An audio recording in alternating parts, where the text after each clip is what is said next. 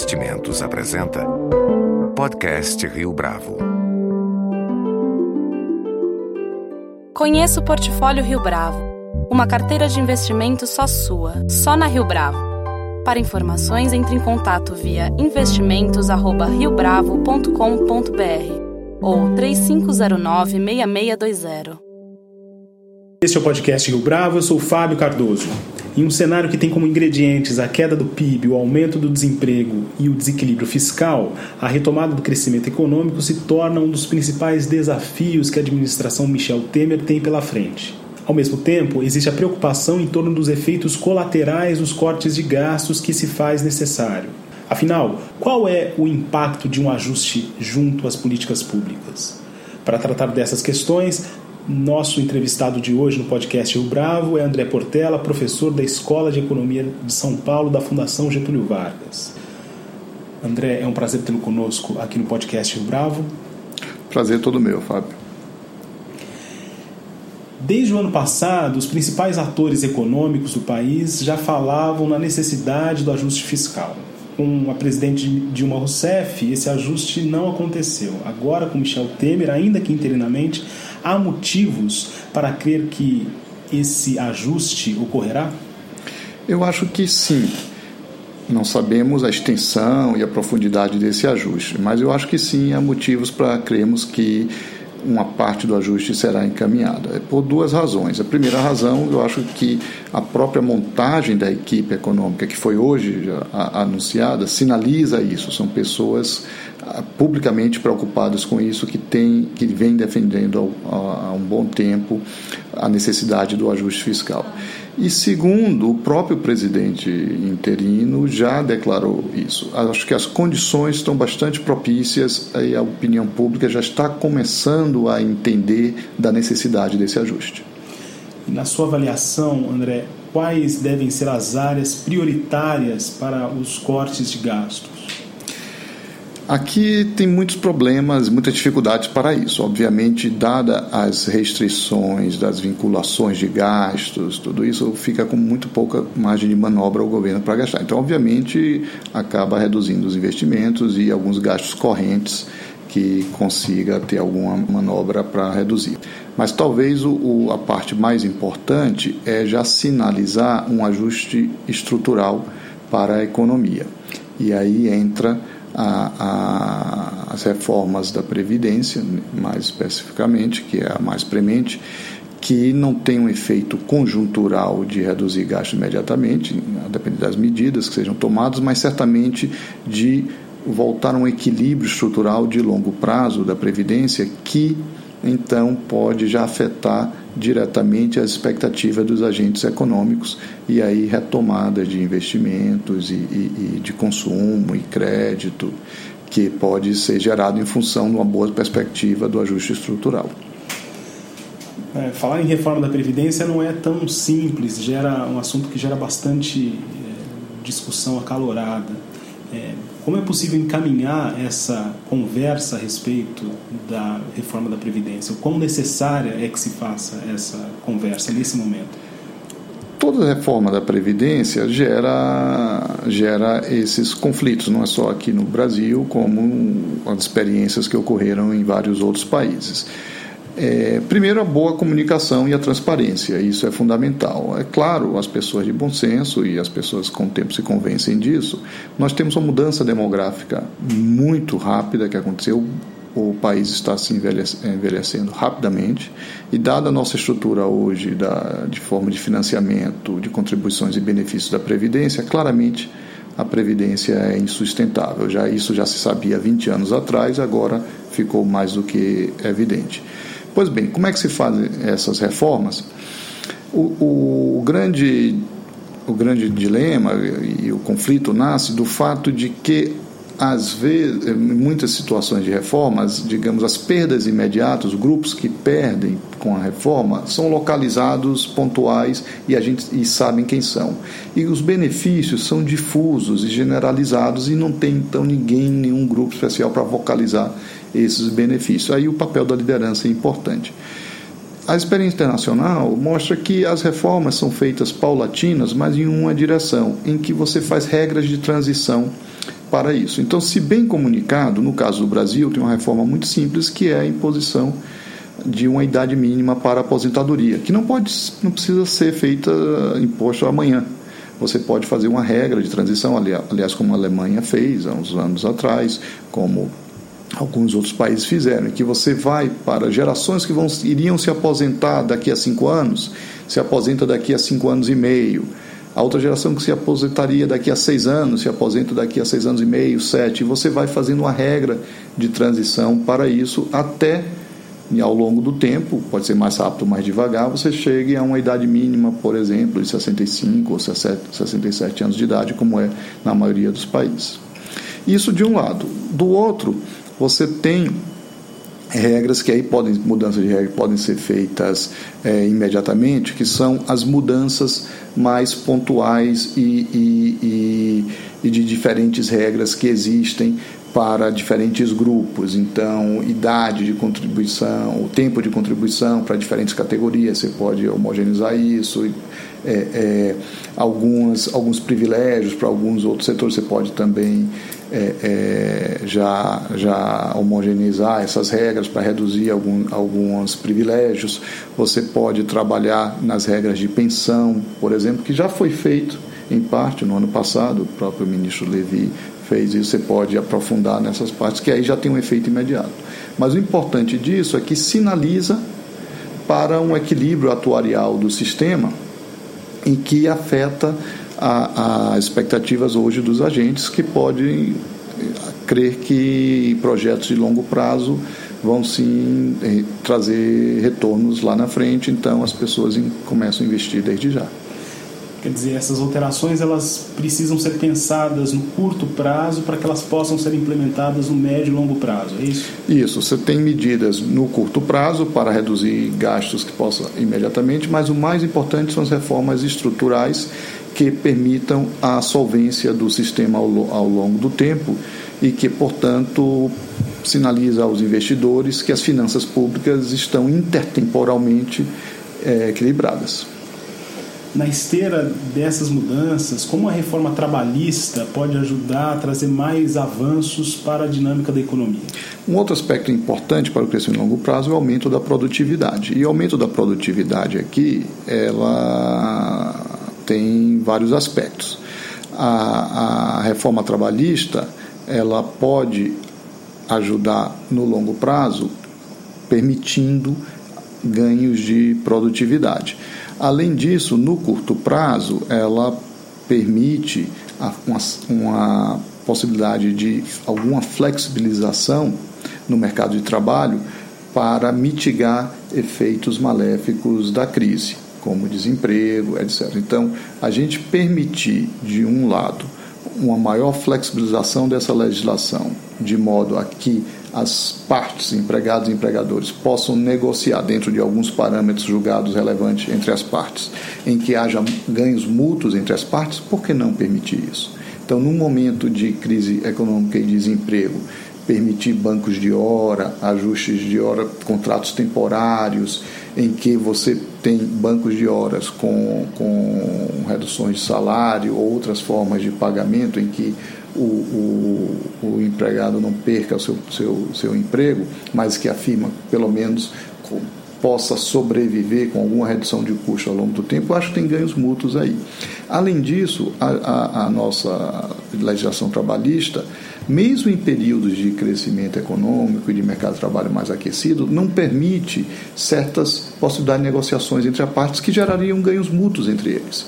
Né? Isso é, essa maior flexibilidade da legislação permitiria isso no curto prazo. Indo para o ganho de produtividade do longo prazo, basicamente uma legislação mais flexível que permita a geração, a criação de novas ocupações, a uma facilidade, uma maior facilidade de, de, de realocação dos trabalhadores entre setores e entre ocupações de modo a que as inovações tecnológicas que gerem novas ocupações sejam de fato geradas né, e que a, a velhas ocupações que já não fazem mais sentido dadas as novas tecnologias possam deixar de existir. Do jeito que é hoje, a gente ingessa a legislação, ingessa a, a estrutura ocupacional do Brasil e que não permite essa mobilidade e essa transição entre velhas ocupações e novas ocupações. E esses são processos que acontecem ao longo do tempo, em, em períodos de crescimento econômico de longo prazo. Em vários países já, já fizeram isso e nós, não, nossa legislação dificulta esse processo. É, eu costumo dizer que a, a, gente pode pensar a produtividade do, do trabalho em três dimensões. Você tem a produtividade do posto de trabalho, a produtividade do trabalhador e a produtividade da combinação posto de trabalho e do, do trabalhador. A nossa legislação trabalhista ela dificulta os ganhos de produtividade nesses três aspectos. Né? Ao, ao a estrutura ocupacional, ela não permite a criação de novos postos de, de trabalho. Ter incentivos perversos a reter o trabalhador na empresa, a fomentar os aumentos de rotatividade, etc., ela desincentiva o ganho de acumulação de capital humano específico do trabalhador por parte da firma. Então, a produtividade do próprio trabalhador é, é afetada. E, em terceiro, ela dificulta a boa combinação daquele posto de trabalho com aquele trabalhador mais adequado a ele, a, a esse casamento trabalhador-posto de trabalho. Esse bom casamento é importante, principalmente em processos, em períodos de mudanças tecnológicas, você precisa dessa transição estar bem azeitada. Então, eu acho que no longo prazo, uma reforma trabalhista que facilite os ganhos de produtividade nessas três dimensões teria impactos impressionantes, eu acho, no, no crescimento a longo prazo do país. Agora, André, o grande temor em torno da reforma trabalhista gira em torno do corte dos direitos, ou da limitação dos direitos. Ah, nesse caso, a reforma iria na contramão do interesse do trabalhador.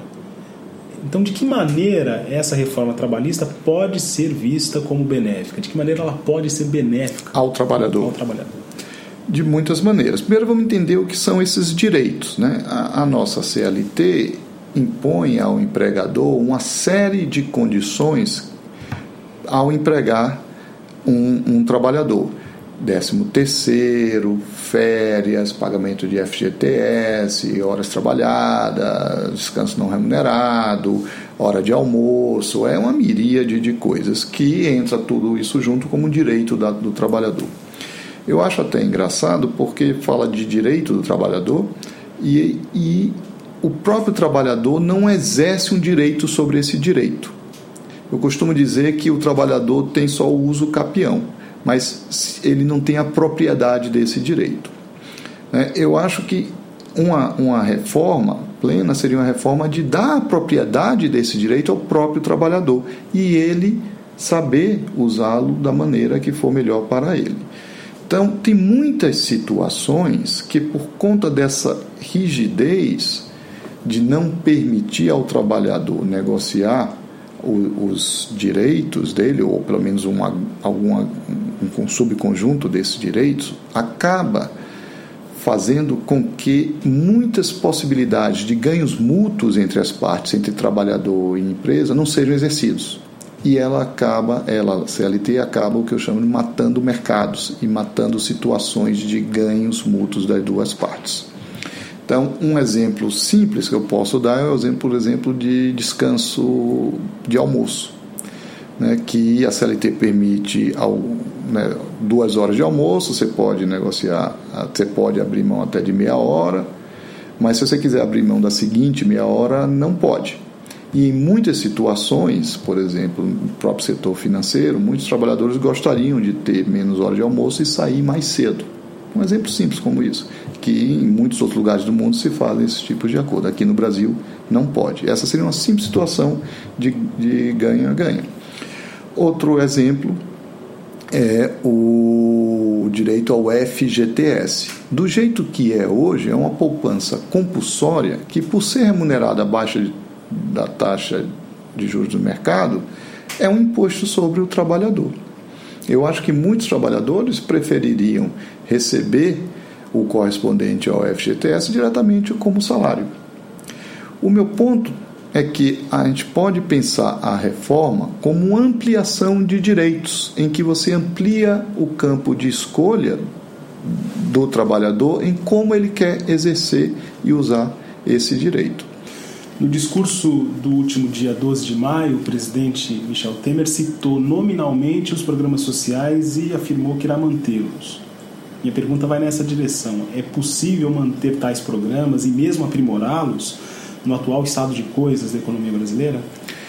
Depende do que a gente chama programas sociais. Em geral, a resposta é sim. Depende das escolhas, do grau de generosidade, digamos, da sociedade em aceitar que programas manteremos, quais serão, quais não serão, etc. Eu acho que a gente já está numa fase de que podemos pensar em, em uma, uma nova etapa dos programas sociais. Se a gente colocar dentro dos programas sociais as aposentadorias não contributivas, que a gente chama de aposentadoria rural ou LOAS, de fato esses programas eles eles vão ficar cada vez mais caros para o país porque a população envelhecendo e o critério de benefício e a idade vai ser uma, um, um, são programas bastante bastante onerosos serão daqui com o tempo bastante onerosos já o Bolsa Família é um, é um programa relativamente barato. É um programa que custa meio por cento do PIB, mas que tem uma capilaridade uma, um, e, e, e, uma abrangência muito grande. São 13, 14 milhões de famílias, estamos falando de quase 40, 50 milhões de pessoas.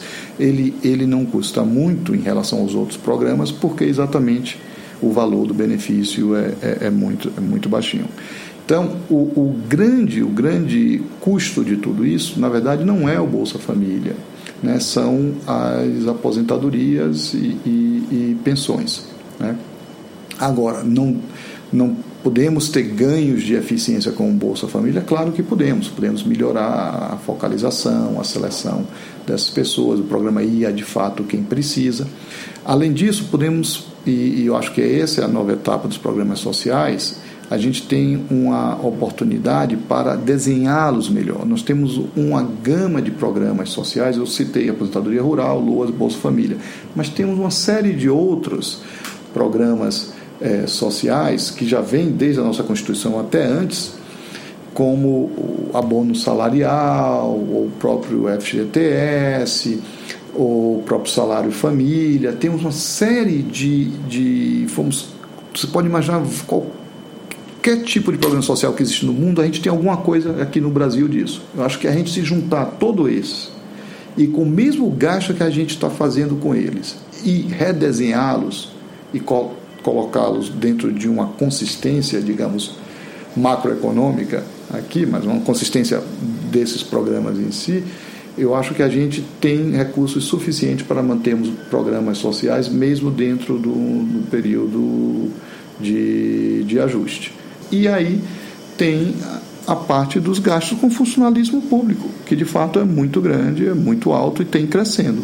Se a gente, por exemplo, não é, é, congelar os salários dos funcionários públicos por um tempo, isso dá margem para manter e até em algumas dimensões ampliar os programas sociais tipo Bolsa Família, porque ele é relativamente muito pequeno em relação aos gastos é, aos, aos, outros, aos outros gastos existentes. No Brasil, a presença do Estado tem um papel fundamental na vida econômica do país. É, os críticos da postura do presidente Michel Temer alegam que a agenda mais liberal, ao menos no contexto econômico, que está para ser implementada, dificilmente seria aprovada pela população nas urnas. Na sua avaliação, André, essas reformas que precisam ser feitas podem ser aceitas pela população? Ou ainda serão sempre consideradas reformas impopulares? Que a gente sabe que na história das democracias em, em outros países, sim, essas reformas foram aprovadas nas urnas. Eu estou pensando aqui exemplos como da Inglaterra, né? tanto na montagem do Estado de Bem-Estar Social do, no pós-guerra, quanto na, nas reformas do governo Thatcher, como depois nas reformas do, do Blair por exemplo. É, é, nos Estados Unidos, a mesma coisa, o Ronald Reagan e depois o, o, o Bill Clinton. Quer dizer, os, os países em democracia fizeram é, essa, essas reformas. Né? Tem exemplos disso. Claro que tem exemplos também de países que não fizeram, não enfrentaram e chegaram a crises. É o caso da, da Grécia, por exemplo. Né? Então, experiências passadas dizem que esse processo é um processo em aberto. Pode ser que sim, pode ser que não. Se você me perguntar se aqui no Brasil, na próxima eleição de 2018, essas reformas é, podem ganhar a eleição, eu acho que pode certamente ser uma agenda de, de um candidato abertamente, porque os problemas estão aí e com bastante transparência e, e, e em que se convença de que o ganho é para todos da sociedade, eu acho que tem alguma chance sim de ser bem sucedida. Com base nessa discussão de ajustes e também nas estratégias para a retomada do crescimento, é possível estimar a retomada da economia para 2017 ou isso está mais a longo prazo? Eu acho que tudo depende do quanto a equipe econômica atual e o governo tema seja capaz de sinalizar com credibilidade aos agentes econômicos de que o ajuste fiscal está encaminhado nos próximos anos. Né? Não precisa entregar um superávit agora, nem, nem ano que vem, mas que as decisões foram tomadas, estão no caminho correto e o ajuste ocorrerá ao longo do tempo. Se isso acontecer e, isso for crível e, os agentes econômicos acreditarem nisso, eu acho que os investimentos voltam rapidamente e assim já podemos pensar em certamente não ter uma recessão em 2017 né, e aos poucos é, é, isso se acumulando podemos voltar a ter crescimento econômico já em 2018. Embora o governo Michel Temer tenha começado há poucos dias, efetivamente, há um sentido de urgência e o relógio não parece que vai conceder muito tempo para que a nova administração apresente algum resultado. Alguns empresários falaram inclusive em 90 dias, de acordo com uma reportagem que foi publicada pela Folha de São Paulo. Minha pergunta aqui é: haverá tempo para que essas medidas surtam efeito? Eu acho difícil porque esses 90 dias ele vai tomar decisões que levam tempo a se materializarem. Eu acho que a, arte da política aqui está em que essas decisões tomadas convençam os agentes econômicos que lá na frente vai ter efeito. Se isso acontecer, aí sim eles já começam a tomar decisões de investimento já agora. Mas então é, é isso pode se tornar uma profecia autorrealizável ou não. Isso vai depender de como o governo Temer seja capaz de convencer os agentes econômicos de que esse ajuste e, e os sinais de reforma que ele pretende fazer são para valer. André Portela, muito obrigado pela sua participação aqui no podcast Rio Bravo. Eu que agradeço, Fábio. Um prazer conversar com você e com todo o pessoal do Rio Bravo com edição e produção de Leonardo Testa. Este foi mais um podcast Rio Bravo. Você pode comentar essa entrevista no SoundCloud, no iTunes ou no Facebook da Rio Bravo.